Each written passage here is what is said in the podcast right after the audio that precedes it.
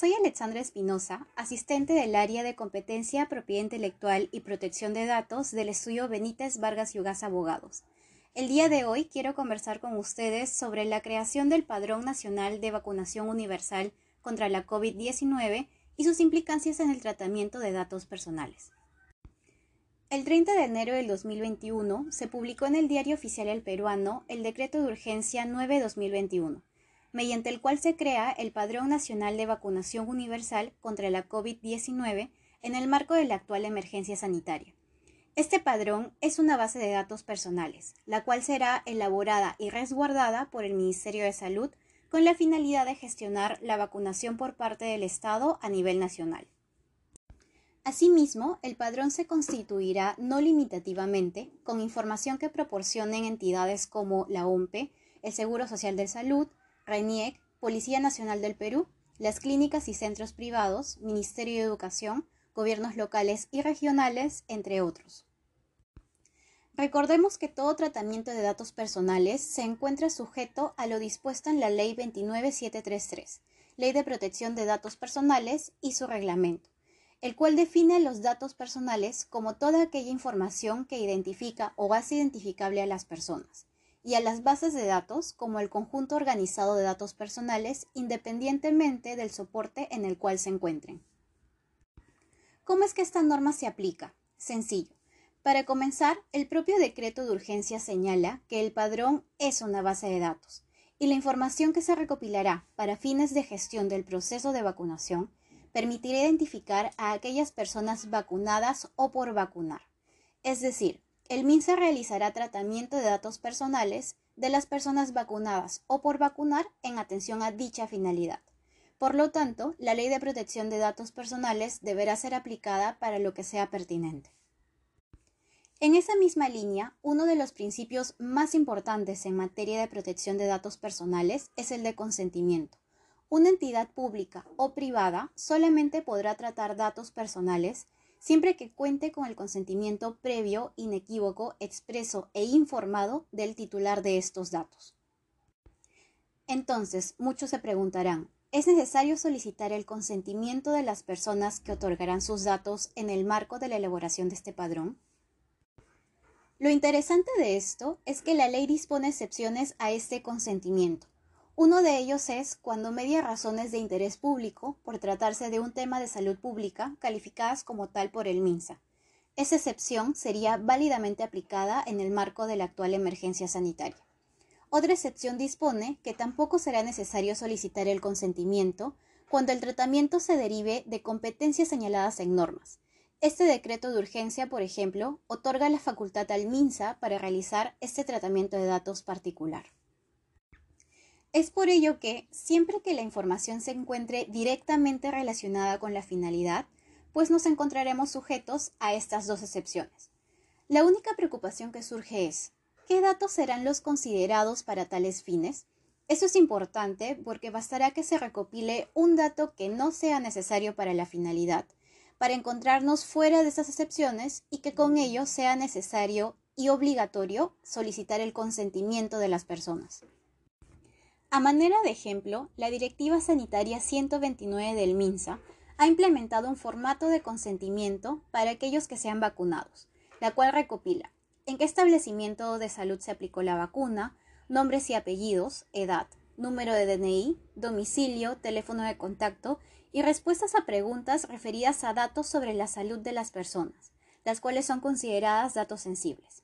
Sabemos que principalmente son ellos, pero ¿qué pasa si son necesarios otros datos para cumplir la finalidad? ¿Quién determina que lo sea?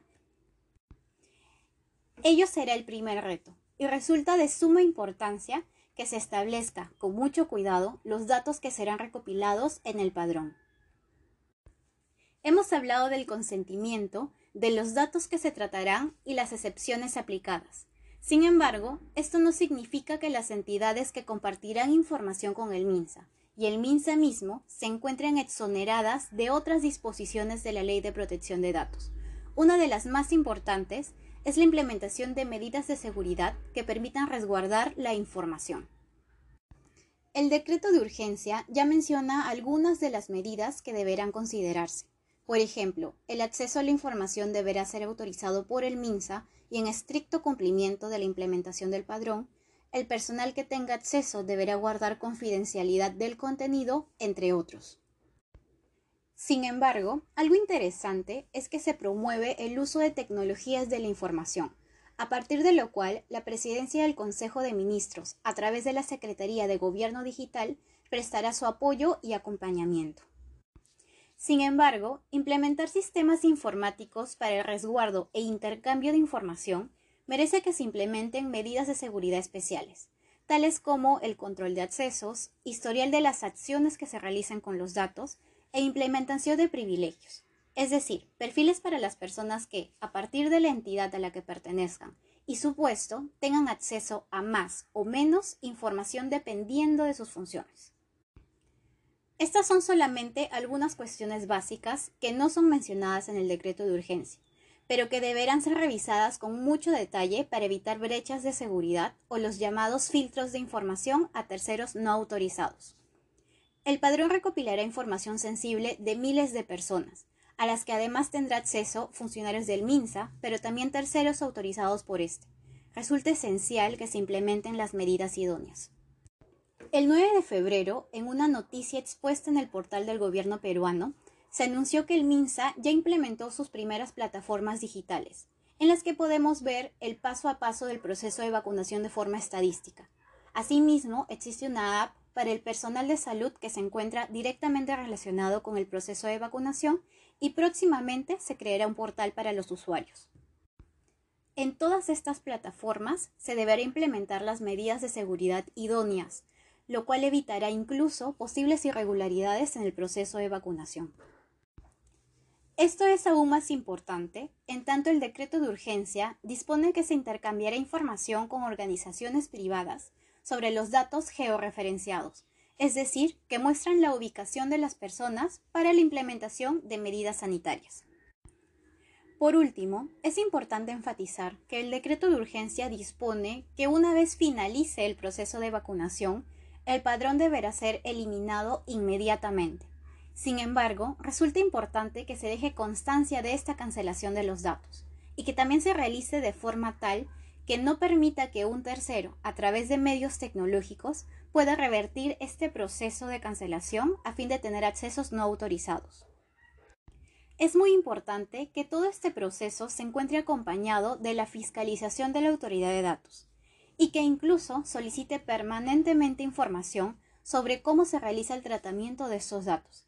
El decreto de urgencia lo señala, pero esto deberá ser acompañado con una práctica real y constante de parte de la autoridad. En conclusión, esta norma es controvertida pero interesante en atención a tratamiento de datos personales. Hemos podido comentar algunos de sus aspectos más resaltantes, y es sumamente importante mantener informada a la población sobre qué se realiza con sus datos y así brindarles la seguridad de que se encuentran resguardados de manera eficiente, lo cual a su vez logrará que este proceso de vacunación sea lo más transversal y transparente posible.